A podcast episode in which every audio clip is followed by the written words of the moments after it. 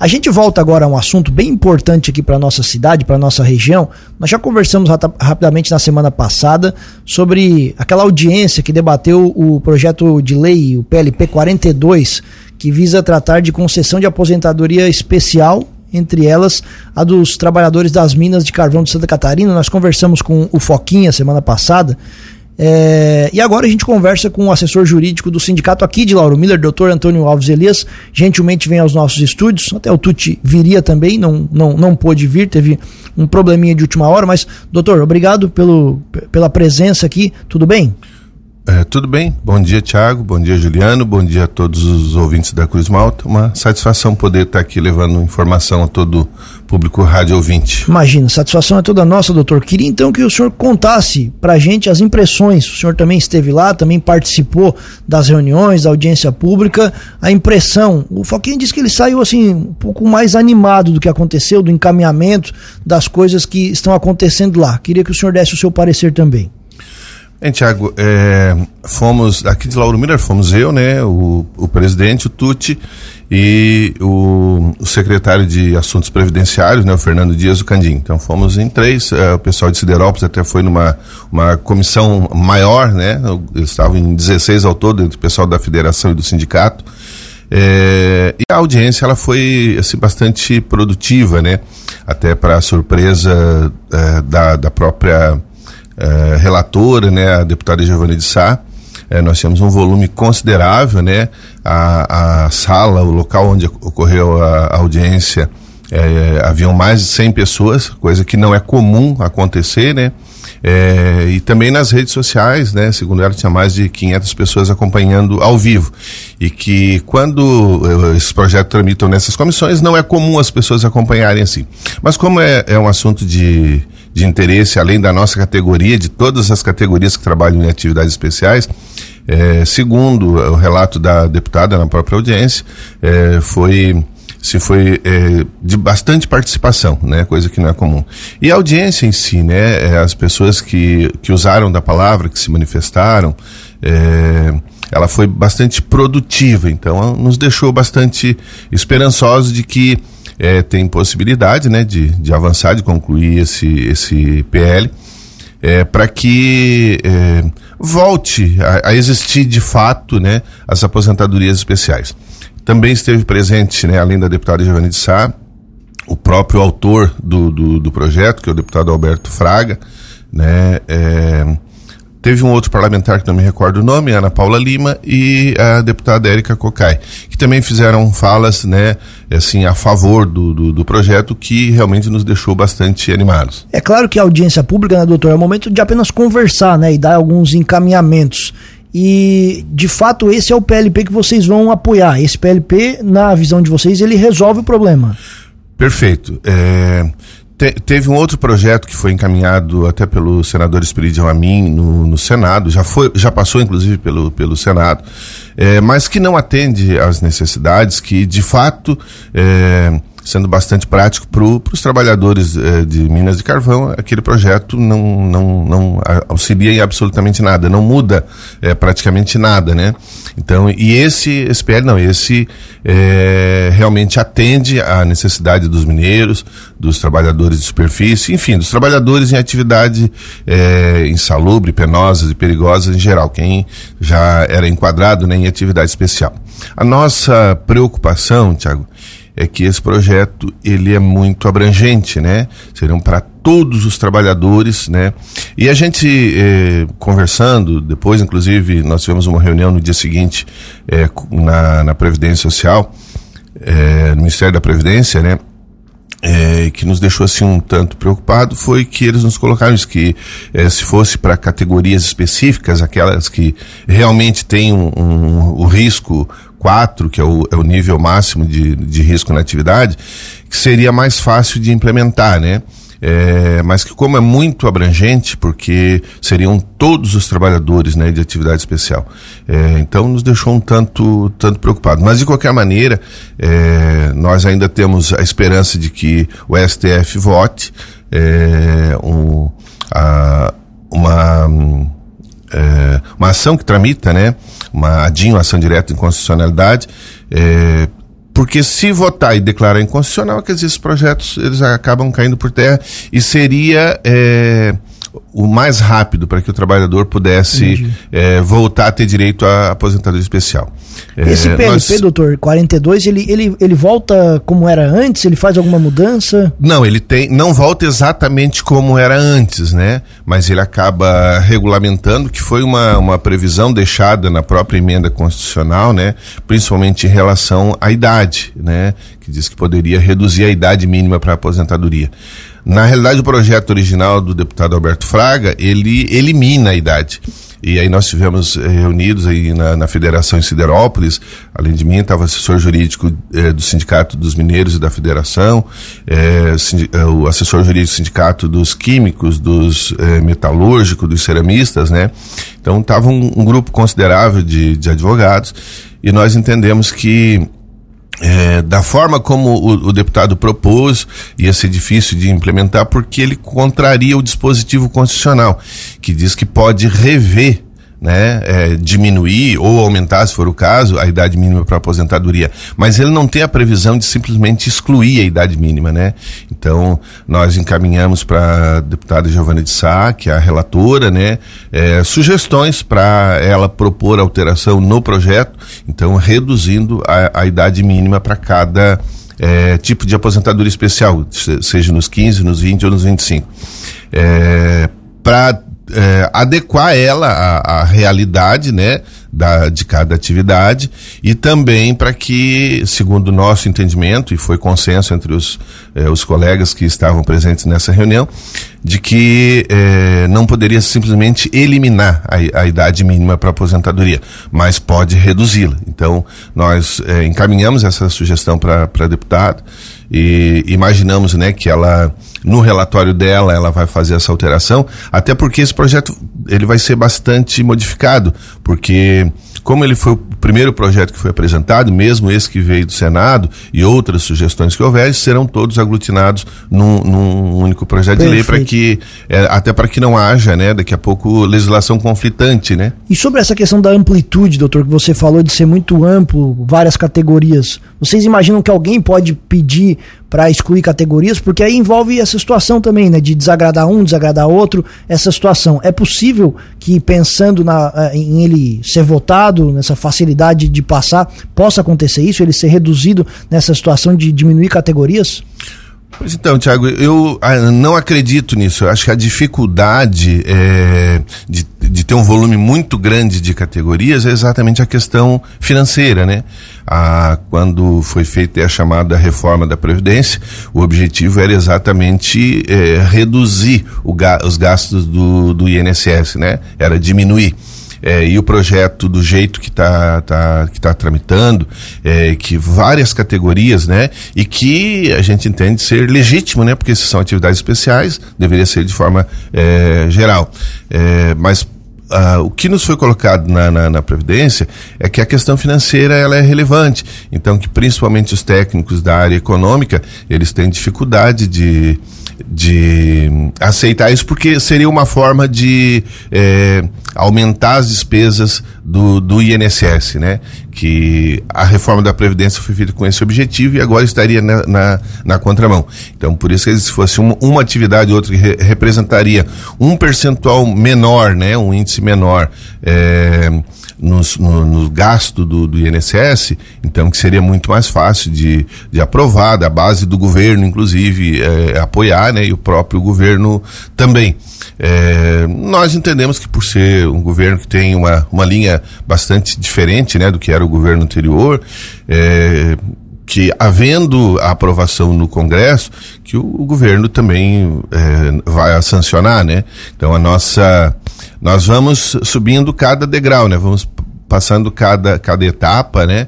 É, a primeira era alguém apresentar esse projeto e foi apresentado, e agora passar pela, pelas comissões e até é, chegar ao ponto de ir para é, plenário e, e, aí havia a aprovação. E até pensando sobre isso, doutor, eu conversei com o Foquinha perguntando justamente sobre a expectativa dele, né? Ele até comentou que ah, ano que vem é ano eleitoral, o ideal é que fosse antes de julho, alguma coisa, entrar para ser votado, porque depois, entre aspas, para ou, param as, as votações mais importantes. O senhor, qual é a impressão que o senhor tem ou, ou a expectativa de votação quando ele vai para plenário? Pois então, é, nós. É o que nos que a, gente se entende que no, nos favorece, inclusive em relação à tramitação, Tiago, é que ele foi um projeto, ele é um projeto, né, que foi apresentado por um deputado de oposição.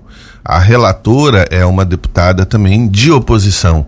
É, e nós temos, né, é, deputados da situação é, que, são, que são favoráveis, que estão nos auxiliando nesse sentido, né, é, principalmente a Ana Paula Lima, que é, tem um compromisso firmado com, com os mineiros, né, de nos auxiliar nesse sentido. Então, e, é, esse fato por si só, né, a forma como ele vem sendo conduzindo e os atores que estão participando diretamente, tanto na elaboração do projeto quanto na, no encaminhamento dele, é, nos deixam extremamente esperançosos que a tramitação vai ser é, rápida, né? Talvez não tanto quanto a gente gostaria, mas é, para o, o para o velocidade que os projetos costumam tramitar no Congresso, é, imaginamos que ele deve ter uma tramitação bastante rápida. Até porque, doutor, me corrija se eu estiver errado, mas assim, ele vai passar por mudança e tem que voltar para o Senado também, né? Como ele, como ele passa por mudança, volta para o Senado também, acho que tem... É que na realidade o PL 42 ele é originário da, da Câmara, né? Então ele não passou pelo Senado ah, ainda. O, o, o projeto que passou pelo Senado, que é o do Espírito a mim, ah, vai ser anexado. Certo. Então, de fato, ele vai ter que voltar, vai ter que ir para o Senado, porque ele ainda não passou pelo Senado, né? Então, é, ele vai ter que ser votado na Câmara. Se aprovado, aí vai ter toda a tramitação Sim. também no Senado. Então essa é a primeira, a primeira fase, digamos assim, do, do, do PL 42, que vai ser anexado aos demais, né? E vai ter a sua tramitação. Estamos procurando dentro do possível, né? E, e nesse, nesse aspecto, a deputada Giovanni Sá tem sido assim bastante parceira, tem nos auxiliado bastante, a, tanto ela quanto a Ana Paula, e, e a tramitação ela está sendo, é, tá, tá sendo rápida. Até bem da verdade, a deputada já queria ter marcado essa audiência pública para o mês passado. Nós é que pedimos para que ela é, aguardasse agora é, o mês de, de outubro, né? É, por conta de que tínhamos uma expectativa de que seria pautado no STF a, a votação da, da DIN. Acabou não sendo e não tem nenhuma expectativa, então, né, estamos procurando uh, jogar nas duas frentes, porque é, é para o trabalhador, quanto mais rápido, melhor, né? É, mas eu penso que, que é possível sim, né? Pela atenção e pela agilidade que a deputada Giovanni Sá tem, tem é, imprimido nesse, nesse PL é, nós acreditamos e temos essa expectativa de que é, tenha uma, uma, uma decisão, uma tramitação rápida e que até junho, julho do próximo ano já tenha, ele tenha tido a sua conclusão, é, pelo mínimo na Câmara. Né? Certo. Né? Doutor, um outro assunto também que é muito importante aqui, acho que vocês trataram sobre isso também por lá, aquela questão dos pedidos de aposentadoria dos mineiros que estavam sendo negados. Como é que está essa situação? Então, Tiago, a nossa agenda lá em, em Brasília, é, na quarta-feira, foi a, a audiência pública pública, né? Como relatado aqui. E na quinta-feira, às 11 horas da manhã, nós tivemos essa reunião é, no Ministério da Previdência. O ministro não, não se fez presente, até porque estava viajando, né? Mas tiveram os, os, assessores lá e a gente foi para tratar especificamente desse assunto. Porque de 2019 para cá, todos os pedidos de aposentadorias que foram encaminhados acabaram né, desaguando na justiça porque é, sistematicamente o INSS tem negado a concessão das aposentadorias especiais, mesmo para aqueles que se enquadram em todas as regras.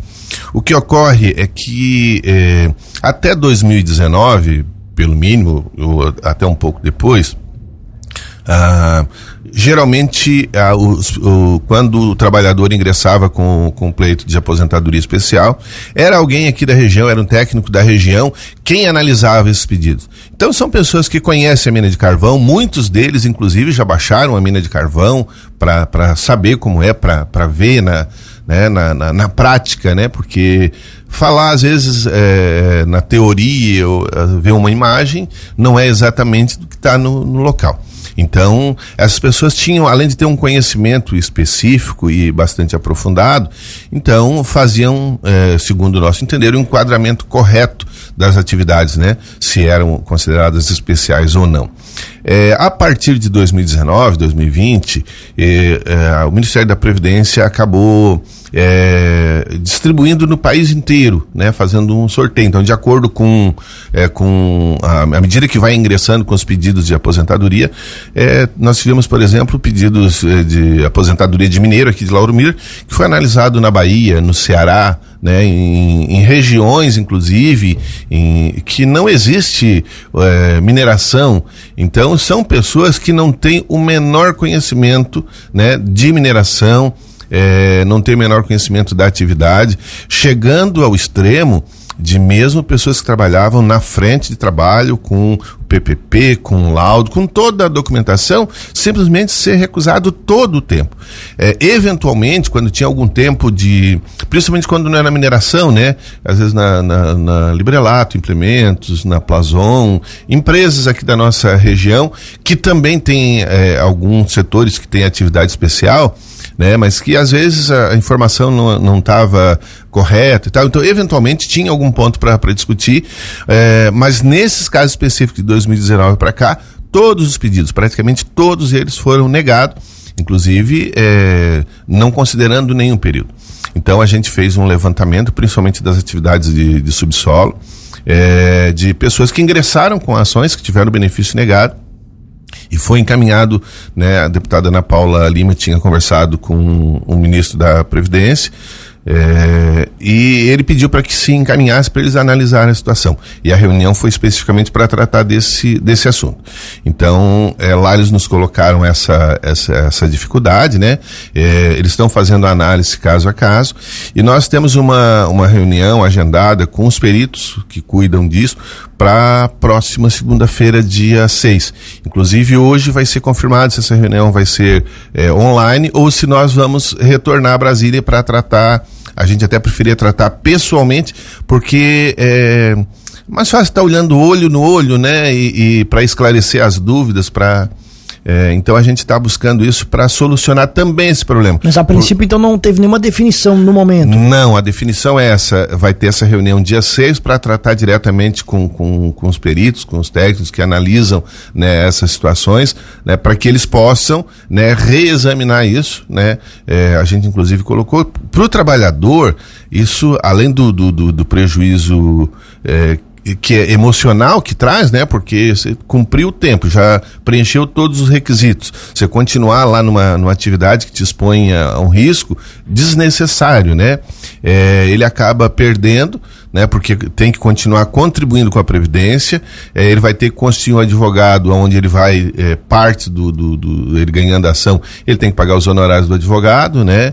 É, tem que pagar depois imposto de renda, enfim, tem toda uma, uma situação, dependendo inclusive do, do tempo que leva a ação, uma ação que vai para precatório que não sabe nem quando, quando vai receber, né? Porque é, é, depois que é, o Congresso votou aquela aquela medida lá chamada calote dos precatórios, a situação está complicada, porque antes o trabalhador às vezes tinha uma ação durante anos, quando chegava no final ele sabia que a, partir do momento da emissão do precatório, é, no ano seguinte, no mais tardar, ele estava recebendo. Hoje já não tem nem essa certeza. Então tem trabalhadores que já estão aí há quatro, cinco anos, né, brigando na justiça por isso. É, o volume, o valor, né, é, da, da ação no final vai ultrapassar é, o teto do pagamento através de, de RPV, né, de requisição de pequeno valor, vai ter que ir para precatório. Então, é toda essa burocracia. E o que é pior, o INSS, é, é, eles estimaram lá que no último ano o INSS gastou em torno de 20 milhões somente com pagamento de, de custas de perícia, de honorários de sucumbência, né? Então, é, no final das contas, para o próprio, Ministério da Previdência, próprio INSS, não é interessante essas ações estar tá, é, tramitando na justiça, porque acabam sendo julgadas procedentes, o trabalhador ganha ação, né? É, mas perde o trabalhador, perde o INSS, então seria muito mais proveitoso e muito mais econômico, tanto para uma parte quanto para outra, que se analisasse de forma é, mais precisa, mais correta é, e adequada, né? Para que, concedido o benefício, o trabalhador já comece a receber. E, inclusive, Tiago, é uma forma até de, de gerar mais emprego, porque nós temos hoje é, mais de 300 trabalhadores que ainda estão em atividade né, por conta disso, por conta de não ter sido concedida a aposentadoria. Se esses trabalhadores estivessem já com a sua aposentadoria, que é um direito seu, se já estivessem recebendo, já não estariam mais é, trabalhando, né, estariam aposentados não podem mais permanecer na, na atividade, até porque aposentadoria é especial é, e certamente essas vagas estariam ocupando, estariam sendo ocupadas por outras pessoas, né? Então até nisso influencia, né? E por isso a nossa, a nossa insistência, a nossa cobrança, né, é, do Ministério da Previdência para que solucione esse problema ou é, qualifique melhor, né, é, estuda melhor as pessoas que estão analisando, ou que volte a ser é, analisada por pessoas aqui da região e que conheçam de fato a atividade, né, que possam analisar de forma mais é, coerente e mais correta é, os pleitos de aposentadoria especiais. Perfeito, doutor, muito obrigado. A gente então segue acompanhando esses dois assuntos e até esse mais breve, então, quem sabe na semana que vem, se tiver novidades, a gente volta a conversar, porque é um assunto de bastante relevância aqui para nossa região. Muito obrigado pela presença aqui sempre, doutor. Obrigado, Tiago. Né? Obrigado à, à, Rádio Cruz de Malta, é, sempre abrindo espaço aí para notícia. Em nome do Sindicato dos Mineiros, a gente agradece esse espaço concedido, Tiago. Muito obrigado.